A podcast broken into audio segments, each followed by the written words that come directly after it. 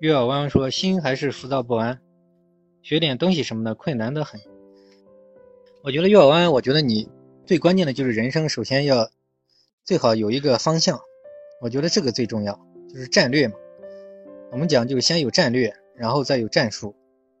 战略甚至比战术要重要的多。就是如果你这个战略不对，就人生的道路没走对，那么你整天学东西啊，你就是不光是困难，而且而且就是像没头苍蝇似的，阻力重重。当你找到一条呃路走对了，你就会觉得人生就会很快乐，就会越走越宽，越走越容易，越走越快乐。那么你的浮躁不安就会被化解掉。呃，月儿弯弯，我不知道我这样讲你能理解吗？月儿弯弯说，解决问题的能力不够怎么办？我认为就是现代社会，每个人都要学习，学习有很多种嘛，就是不要一个人自己，因为我们可以借外力嘛。像成功人士都喜欢，很多人都喜欢给别人交流，多交一些，呃，就是比你厉害的朋友，就是把你的问题可以向他们请教。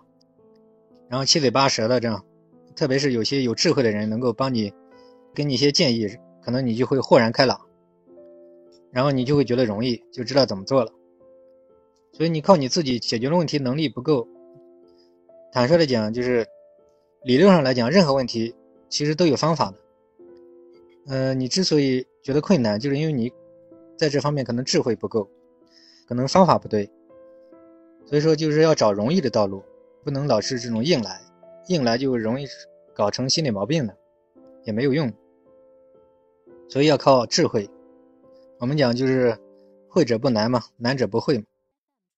嗯，人生生活的艺术嘛，我的理解就是就是一种娱乐，是一种快乐、轻松，生活觉得容易，这样就是这样一步步的，就是走对了。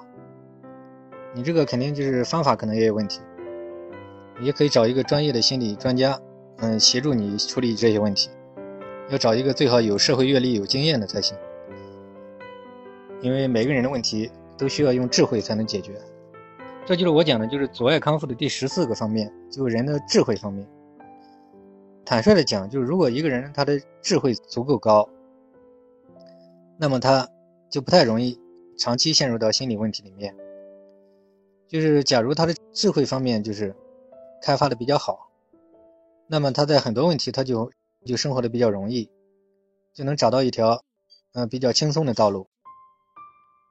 这就是因为就是认知正确，方法正确，能处理问题的一种智慧吧。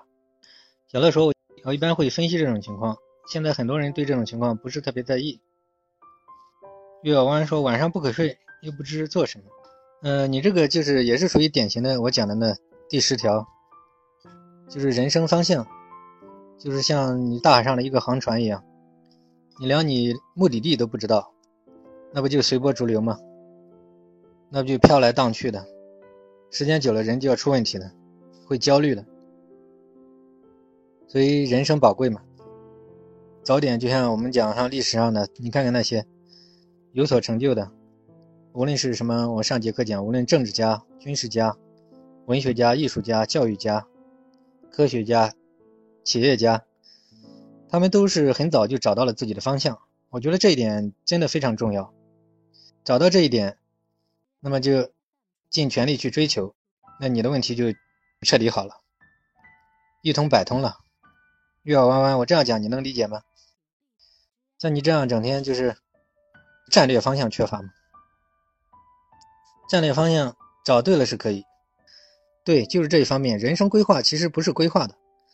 其实，我形容就是每个人的道路，其实都是去发现的、去找到的。